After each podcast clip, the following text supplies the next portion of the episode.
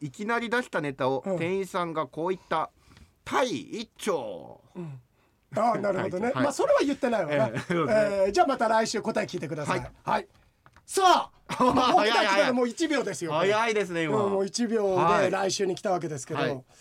えーっとまあちょっともう一回先週から聞き直してもいいですから。そうですね。でも嬉しいのはさ、この番組ってさ、本当に聞く人って何回か繰り返して聞いてくれてるんだって。うんすげえ嬉しい。なんかこうね保存版にしてくれてるっていう方もね、いらっしゃって。なんかあのーあれだよね。ちゃんとあのーこれ本当に何回も言うようにギャラも出てないし別にやらなくてもいい部分だけどでも熱量は本当に変わらないっていうかすごい込めてさあの新婚傾けてさ、ええ。やってるもんね。そうですね。図に乗るんじゃないよ。なんで急に怒るんですか？図に乗るんじゃない？よ今しかも蒔絵したじゃないですかやってるよね。って。だからはいしかもさ、はい。もうその蒔絵にさ、針見えてたのにさ もう来てくれたよね。いやそうですよ。もう7月から始まった番組ですからねこああ！れもう丸2年でちょうどいやありが節目たいですよ。ありがたい。いやこれ聞いてくださってる方もいてさ、いやいつか誰か俺ねこの間の番組でさき聞いてくださった方がね「養生書店」がなんか明るくてなんかその時救われたって人がいたってことを読ませていただいたじゃない、あの丸ごとエンタメーションに来てさ、はい。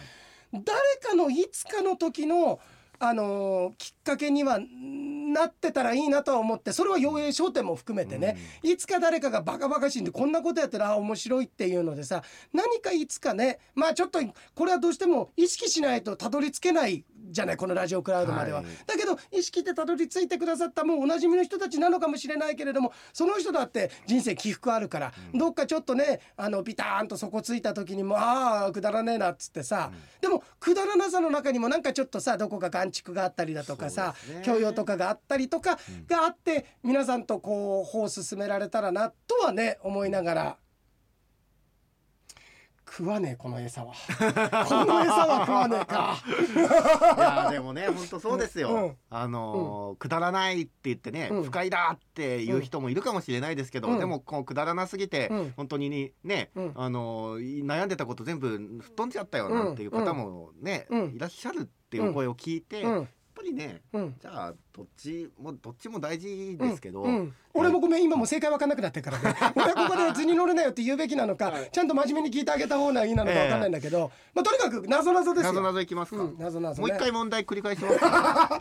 俺からしたらもういいよってぐらい聞いてんだけど、はい。皆さんにとっちゃまあ1週間ぶりだからね。今日は7月10日でございます、アメリカカナダうん、オーストラリア日本地球で一番大きいのはもしさこれさじじいからまた届いてね、ええ。でその時に他の人がこの1週間で正解出てたらあえあの正解者この人たちも正解してたって教えてあげて、そうですね。かもしくは翌週でもいいけど、村上君の中でもいいけど。そうですね。わかりました、えー、とだからアメリカカナダオーストラリア日本これ言い方だと、そこの中に隠れてるんでしょ？文字文字というか言葉の中に。もう問題文はもうす問題文に答えはすべてだ入からっています。大きいって表現なんでしょ？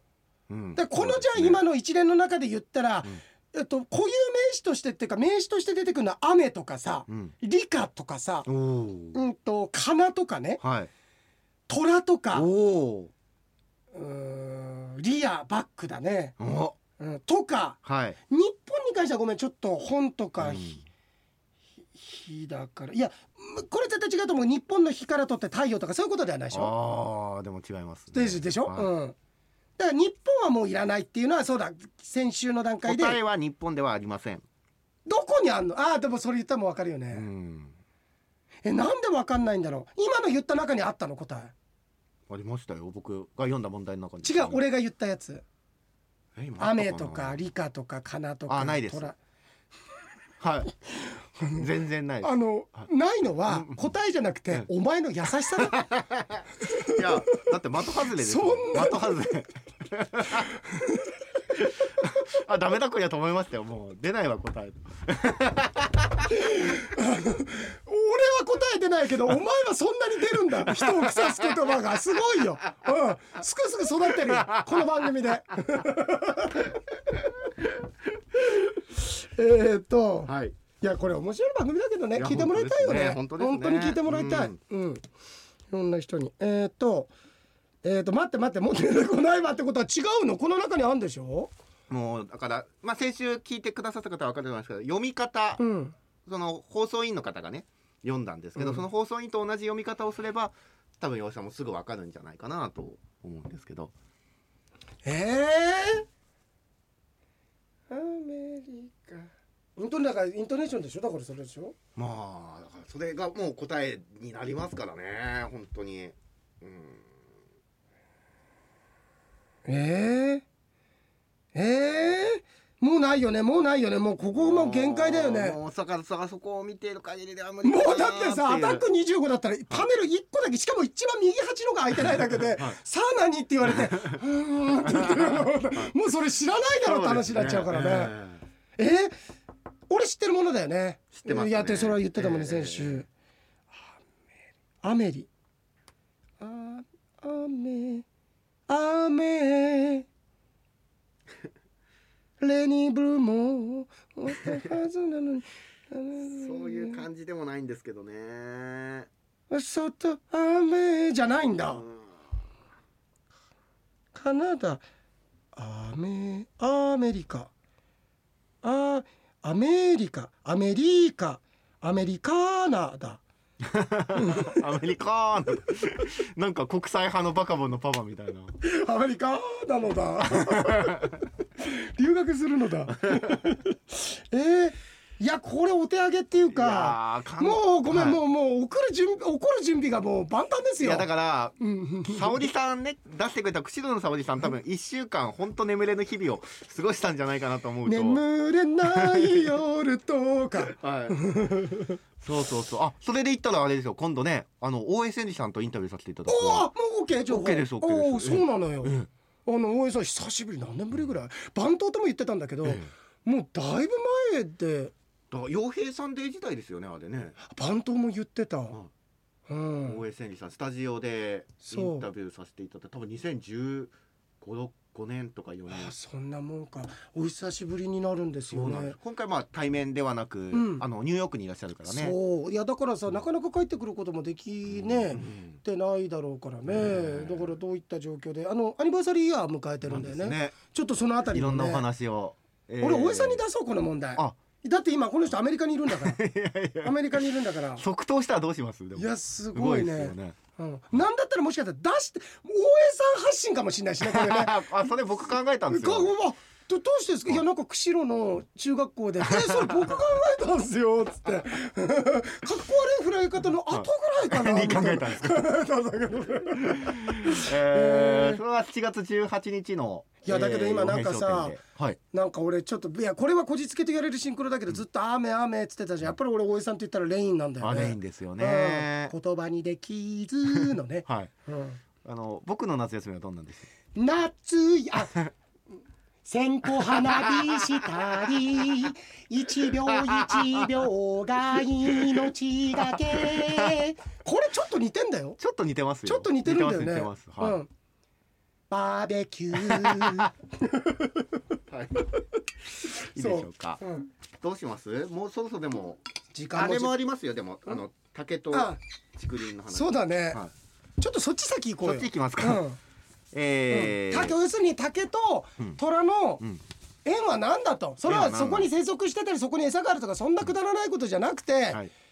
もうあのーセンスに満ち満ちた感じでね、うんあのーお答えをくれとはい。言いました。たらメール来ました。はい。洋平さん村上さんこんにちは。はい。宿題を生徒に散々出してきたツケが回ってきた口の沙織です。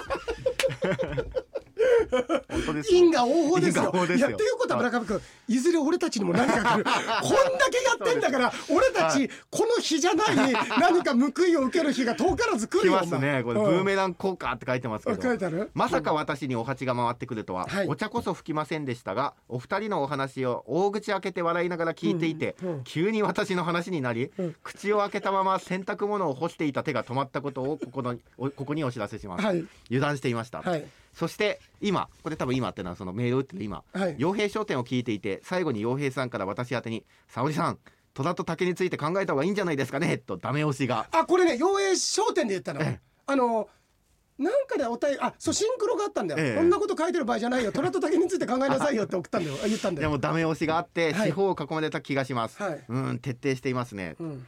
ということでいよいようん。虎と竹林です、はいそうですね。村上さんにあの時お話しした通り、まあ、僕に話してことですね、はい。僕聞いたから。はいそうだね。そうだね。もうそれすら怪しい俺たちも。はい。村上さんにあの時お話しした通り竹取物語で、うん。えー、讃岐の宮津子、はい。おじいさんの名は前、いはいはいはい。が元光る竹を見つけた時の竹が、はい。虎符竹だったんですよ。トラフだけはいはい、はいえーこのあ虎の模様に似た難しい漢字書くんだよねそうですね虎の半半みたいな半の竹ですね、うんえー虎の模様に似た茶色い模様の入った竹だったので、うん虎と竹林なんですよ。はいええええええ苦しい嘘だと私も分かっております。いやだけどこれ君綺麗だ綺よ麗な綺麗な嘘ですよ。綺麗な嘘だよ素人がお話を捏造するのは難しいですね。いやううまいですよね。いやあのちょっと俺が今一番うん。これ、いや一番適当なっていうか、うん。今ここで一番本当にかけるべき言葉は「図に乗るなよ」だと思う。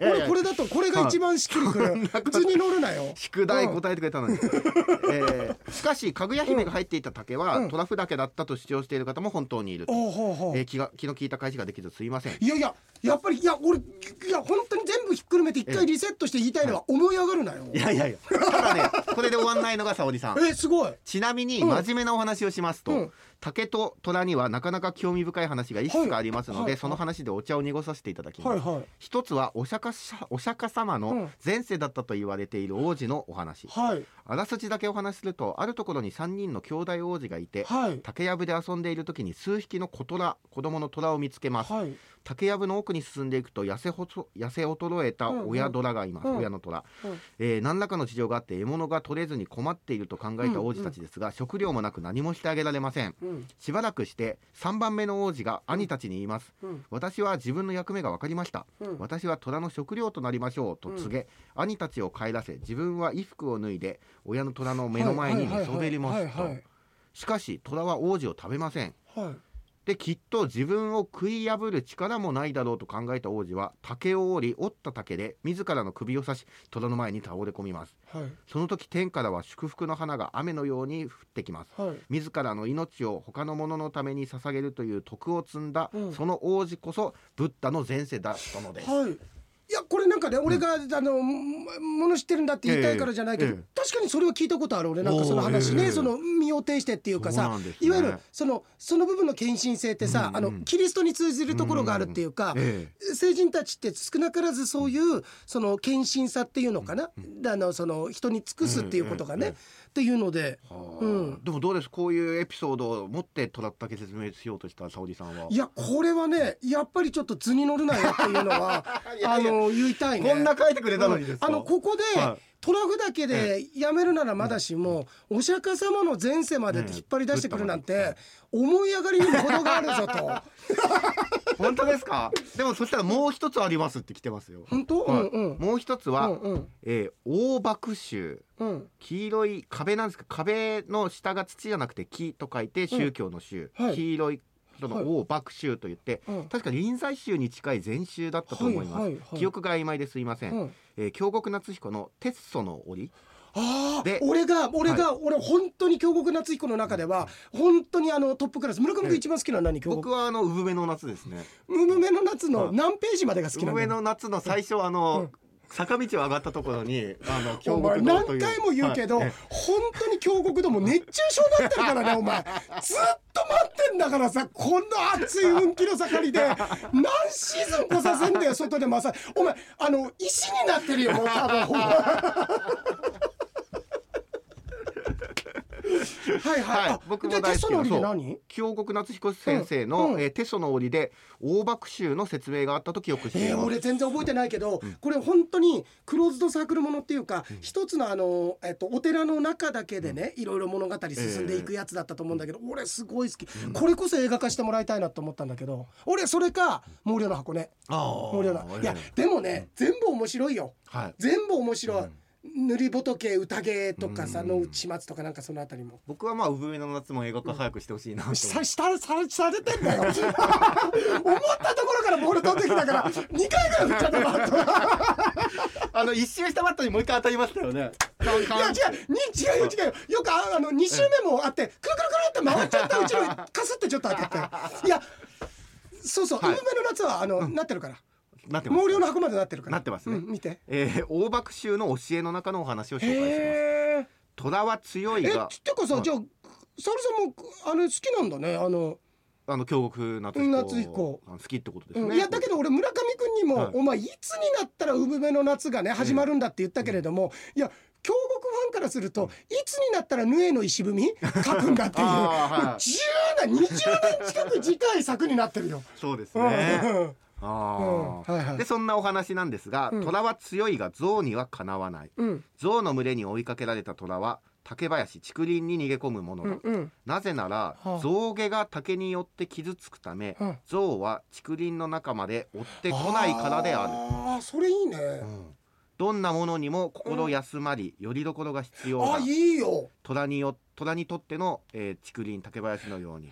でもさ、俺すごい思うの。最近そういう言葉だとか聞いてて自分が疫学やってるとさいろんなことの名言だ。それこそ名言の話って、あこれは2週目だからもうみんな聞いてるか、あるんだけどアプローチは違うんだけど結局すごく子供じみたことを言うと誰でも得手があって誰でも増え手があってそれも素晴らしいことだし誰でも休まるところがあって助けられる人がいてっていうのがあいろんな角度からいろんな先人賢人たちがさ伝えてくれてるんだなっていうのがすごくわかる。あこれいいねでもね。だから竹林象牙傷ついちゃうからそれ以上入っていけないんですね、うん。だから虎にとっては心が休まる場所。ここってはこって外してからだけど何？どの手で外すんですか、えーちなみに、うん虎と竹林はうん。絵画の構図でよく使われていますが、縁起がいいからと言われていますね、うん。竹とスズメうん。や鹿とモミジ、うん。梅にウグイスなどもはいはいはい。縁起の良さからはいはい構図にされていると聞いたことがあります、はいということでこんなところで許していただけますか？私の知識を総動員しました。うん。また放送もラジオクラウドも楽しみにしております。油断しないように楽しみいやます油断はしていいよ。思い上がりさえしなければ。なんでなんで？いやありがとう面白い。はい面白いお話面白いね。ねありがとうございます。そのその象のいいな。うん。ランジャタイだったっけ？なんだっけ？ランジャタイ大爆臭大爆臭大爆臭臭ですね。そうそうそう。へええはいそうだね。えー、あじゃあもうちょっと。ー、いきますか、うん。あすえー、あこれ今度カオルさんがうんあの沙織さんがこの竹林の話するんだったらっつって、私もって出てきましたよ。図に乗ってきた？図に乗ってきた？図に乗ってますね。はい、うん。えーバスガイドだったうんカオルさん、うん。そのバスガイド時代の知識をうん。総動員してきました、はいはい。竹林も総動員ってことはお客さんも入れてきたんだ。総動員です。ここでね。はい。うん。竹林も杉も北海道には自生せず、うん。猿もツキノワグマもおりません、はい。京都で野生の猿と竹林を見た時はうん。感動しました、はい津軽海峡はうん。ブラキストンラインといって、うん。大陸ができていく中でつながったことがないらしく、はいはい。動植物の境界線となっているんですよ、はいはという知識でした。い竹と虎竹と虎。だから北海道になんで竹がないかっていうのはブラキストン、お前宮本さんかお前。宮本浩次かお前。さっきからずっと頭かきブラ上げて。キストンラインなんですよ、うん。要するに、うん。はい。今宵月のように歌おうとしてるね今から。くだらねえ、はい、でも不思議だね。もともと大陸一つだったわけでしょ？なんかよく日本もあのそのねユーラシア大陸の方にくっついていたなんて言そうそう全部ね。あだらからでも生生態系がこうできてからってことか。ですかね。あーあまあまあまあごめんごめんごめうん。それはまあいいや。それよりも大事なのは、うん。なぞなぞ。なぞなぞ。か高尾さんありがとうございます。かおるさんはすぐにこれですって答えビーンって出たの？えー、沙織さんがとばっちりでどんどん宿題が増えていくようで、うんうん。面白かったあ沙織さんじゃあかおるさん。はい、がなぞなぞの答えはほにゃほにゃほにゃほにゃあーですぐ出たんだ。それが正解なんだ。即答でした。図に乗るなよ。お前図に乗るなよ。書いてますか本当に書いてます。即答でいや本当に俺も言ったんだから えー、ちょっともう、はい。あと10分もないよ。あと10分です。あと10分。はい。うんと。うんと。えーとなんだろうね。なんだろうねなんだろう。なんでしうん。もうそろそろ出んじゃないですか？うんこじゃないんだから出そうな時手挙げてください、ね。はいえー、えじゃあもうさえそのイントネーションを完ん。全にそういうイントネーションじゃなくええ。して、えうわー難しいななんか分かっちゃったらちょっとあれですけどね、うんうんうんうん。言っときますか？じゃあ。うん。うん、うわ難しいな。おいはい。今、なんだこれ避けたんだ。避けてないですよ。あのルールーダイヤモンド・フィリップスの悲痛なメッセージをお前はなんで今俺なんか知らないけど俺考えて上向いて考えてたら下パッて出てきた。なんか俺のメール持ってんだと思って。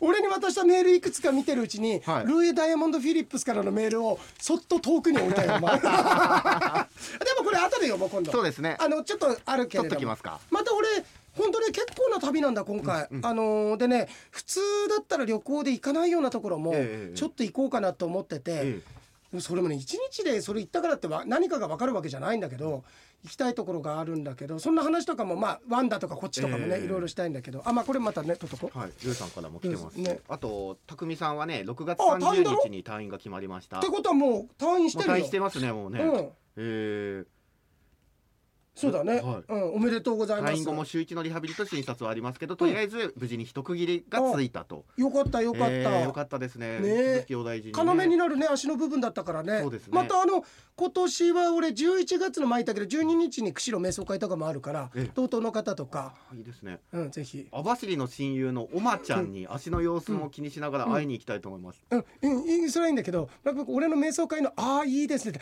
こんなに透明感のあるさ透明感のあるさ生駒里奈のデビュー当時ぐらいの透明感があってお前なんか「ああですね」みたいななんか透明感のあるさ。あのガラスありますよってシール貼ってこないとぶつかっちゃうぐらいの。ぐらいのどうでもいい透明感があったよ いや俺デビュー当時の生駒里奈。いや良かったですよ。この例え、うんい。いんじゃない？これ出てきたら、もうクイズわからないこの答えわかる人はいてもデビュー当時の生駒里奈、いやなかなか出ないです。なかなか出ないでしょなかなか出ないですよやっぱり。うんそれはだってやっぱり広末涼子とかねデビュー当時の、ん。あるじゃないですか、うん、図に乗れないよ図に乗れな。い俺で終わってんの生駒里奈で終わってんだよお前。うん。あとお前待つな。お前待つな。俺を待つなお前。まあこれあれですけどみたいな。これあれですけど。僕付け足してますけどみたいないやそうだだって今笑ってたから村上君いつが俺の方整体してないんだよ。はい整体してないんだけど本当杉良太郎みたいな流し目のこっちみたいだから。こんな風なさうん杉様かと思ったよあ俺のアイコンタクトの例でしたよね今ね それってさ、周りに人がいない時にちょっとやるべきもんだと思うんだけど、二人だけでやってたから世話ねえよこんなのあーでもそうだね、よかったよかった。ですおまちゃんになんだおまちゃんに足の様子を気にしながらも会いに行きたいと思います、おまちゃん聞いてますかねこれ。聞いてんのか聞いてないんじゃないですか？聞いてねえのかおまちゃんってめちゃめちゃ久しぶりに聞きましたよ。あの網走かどっかだよね。そう網走のおまちゃん。そあの四次曲クイズが得意だった人う四時ですよね。刻クイズで俺たちも知らねえ曲適当に答えて、答えてきて俺たちそれあると思ってあそんなのあるんだって言ったらありませんでしたって来て そこでちょっと裁判沙汰になったんだ。えーはい。すごいですね、はいは村上さん広島 RCC ラジオ午前さまさま火曜日担当の淵上咲アナウンサーがたまに、サザエさんのわかめちゃんや中島くん、アナゴさんのモノマネを無茶ぶりという形でうん。披露されています、うん。クオリティは高いと思います、うん。ある意味これもシンクロですね。いやだからやっぱり伊藤君とかさ、あの匠ってさどうでもいいこと書くの得意だよね。いやいやいやいやなんか。あのさ、お前ちょっともう時間ねえから言うけどさ、おい伊藤君さ、はいあいつ予約しねえのに瞑想会来てさ。俺その日ね初めての方がいたんだよ。で初めての方って瞑想のやり方をお伝えするの。でちちょっと狭い部屋だったから、はいあのーなんつうのあのホワイトボード俺結構疫学のこととか書くために用意するんだよ、えでホワイトボードの影に隠れてその方にこうであれって、こんなことでやってこんな効果ありますよ瞑想とか。なんかあのー厚生省のねホームページとか見たら瞑想の良さも書いてあるからとかって言ってたらすげえ騒がしいんだよ。えなんでそんな騒がしいんだろうって言ったらかみさんがトントンって来て「何今ちょっと説明してるよ」って「ちょっと見て」って言ったら目の前に伊藤君仁王立ちになってた おおお何何やってんの?」っつったら「おおっとおおおおおって言っちゃったよ。オフオフしか言ってないじゃないですかそうへーはいでね、はいあいつね、あのあいつね、はい岩手のテレビの食レポでデビューするんだよ。えそうなんですかなんかのね、はいラジオの商品で当たって、えっと、それがそういう岩手のなんかよくわかんないんだけど、それのレポートをするっていう賞賞が当たったっていうもうとんだ災難だよテレビ。テレビ岩手。もうあの伊藤君に枝太郎抱えてんだから。もう大変だよこれ。でそれでなるっていう話を、え瞑想会だって言ってるのに瞑想会の始まる前になぜかあのみんなの前に立ってずっとそのくだり10分ぐらい説明してるのいやこれ常連だったけどお前初めて来て予約な話できて何してくれてんだっ何してるんですか？何してくれてんだ。いやでもね伊藤君ってね、やっぱ根が真面目だから、俺瞑想とかすげえぴったりだと思う、いいよ伊藤君そのままね。あいいですね。うんぜひ。ね聞いてると思いますし、ね匠も、うん。ありがとうございます。いつかだから、ねそのメールが、だからすごいんだ伊藤君のまたこれ、ええあ来てましたよ。ノリが。はい。ノリメールでしたね。ノリメールが、はいうんうん。ああうん。村上君そのくだりずーっと説明してるけど、あ。まあ大体俺のええ。で大体説明終わってるから別に読まなくていいから、い。やいやいやいや後で読ませてもらいますよちゃんと。へえ。これお前一週間ぐらいかけて読むメールだよこんなの あそうそうだね、ああいうああれも匠も匠ねね。あのー淵上美咲さんね。へえあまあいいやそれで、はい。行っちゃいますか？い、っちゃうか？もうあれじゃないですか？放送委員が読んだように読んでいいんじゃないですか？いやーそしたら俺悔しいんだよな。うん。いやもうないの？もうヒントもうこれ以上ない？うーん。まあじゃあ待って。答えは選択肢の中にあるんですけど、うん。うん。選択肢の中でかずば抜けて選択肢はまたいでる？ずば抜けて大きいです。ちょっと待って。アメもリカはい。カナダオーストラリアでしょ？もうこれはい。3つでしょ、日本関係ないでしょ？日本は関係ないです。でしょ？けどその中に答えあるかなってこと。アメリカカナダオーストラリア！あオーストラリアだ。俺一番オーストラリアでかく言いやすかった。言いやすかった。言いやすかった。違います、え一番大きいの、うん。いやだからもう洋井さんそれじゃ当たんないんですよっていうことなんですよね。それじゃ当たんないんですよ、えー、それじゃ当たらないの、うん、それじゃ当たんないっすわそれじゃあハンティングか俺今。それじゃあハンティングです、ね、それじゃあハンティングしちゃってんだ、はい。俺今。当たらない方でやってんそうですだこれじゃあ行かないと。そうですね。えどそれじゃあってどういうこと？今だからそのそのか書いてる通りに、えー、そこから選ぼうとしてもダメなんだっていえうことで、ね、アメリカカナダオーストラリアから選ぼうとしてもダメなんだ。あーダメなんだ。ダメなんだ。ダメなんだきっとここからダメなんだ。ダメなんだいややだな。やだな。V6 それ解散するよ。きっと今日からダメなんだっつってお前。そんなネガティブな歌ある？ダメダメダメダメだよベイビーだよお前。辛い時こそダメなんだ。え企画なんだそれ。そうなの。辛い時ほんとダメだから落ちもうねそこにいた方がいいんだよこれ。辛い時から。ダメだいやもうちょっと話してたい、はい。もうちょっと話してたい。うんと。まあでも時間ほんといっぱいですよ。えでででちょちょちょちょちょちょどうするどうするうんともうないいや読みますよー読みます読みますなんでじゃあアメリカカナダオーストラリアのどれかそういう読み方じゃないの読み上げますよ最後もうこれでだって行かなきゃいけない CM の行かないの俺うんじゃあ行きます、うんうんいやすっげえ緊張するなんか北斗ピアの新人賞の発表の時ぐらい取った時ぐらい緊張する。ただこれで僕読んだのにそれでもまだ分かんない可能性もありますからね。図に乗るなよ。図に乗るな。いきます。はい。なぞなぞです。アメリカカナダオーストラリア日本地球。で一番大きいのはどこ？くっそ俺11月12日に瞑想会で11日から行くんだけど、はい。まあ12日は瞑想会あるから責任持って行くんだけどその後 逮捕される可能性ある俺は釧路で。でもこれはでも俺はなんでそういうことになったかっていうのは動機がみんな分かんないと思うけど、この日だな。いやわかりますよ。動機わかるわ多分俺は、うん、記憶してると思いますよアメリカ、うん。カナダオーストラリア日本地球。で一番大きいのはどこ？いやいい問題だよこれ。おいやもうね俺ね俺沙織さんにこう時間ないけど言いたい、こんないい問題出してる生徒なんかたわいもないなんていうのは俺教師としてやっぱりね 冷たいと思う。やっぱり分からないからさ。だってすごいなんか奥行きがある問題を、せっかくねやったものをなんかたわいもない生徒もあって言って生徒にも認められてないような その謎々を孤立させるようなことを言ってた。俺は沙織さんに問題があると思う だから俺だからやっぱりもうちょっと手前の問題だと思ってた。いやいい問題。いい問題。アメリカカナダオーストラリア地球で一番大きいいや言葉のトリックだね、はい。答えわかりました。あ？答えわかってます？カナダ。ちげえわ。はいということで今日は7月7日木曜日でございますが伊野さんから2通目のメールが来ておりますのでこの場でご紹介したいと思います。先日回転寿司でインディアナに行ったせいか水槽のチンアナゴが身を隠したのを見て「入ったで穴に」と言ったら店員さんに「インデー穴やーん」と言われたいのです。さてここでジョークを。そのインディアナを聞いて死んであなたにお詫びしますと思った心霊ローパーが心からそしてあなだけにとこう歌った「ホールインマイハート。そのホールを聞いてでっかい穴やんと言った男を見てこう言った。これが本当のマンホールやん。そのマンホールを見て光をも飲み込むブラックホールと思ったおばあちゃんがその光を五光と思い仏壇に穴子を備えおりんを奏でこう言った。これが本当のチーン穴子やんそのチーンを聞いて自分のことだと思った犬がえー、思った犬のチンが線香に火をつけようとした住職を威嚇しようと思ったので住職が落ち着きこう言い放った「お伏せ!」おしまいということでもうなんてこと読ませるんでしょうか村上でした。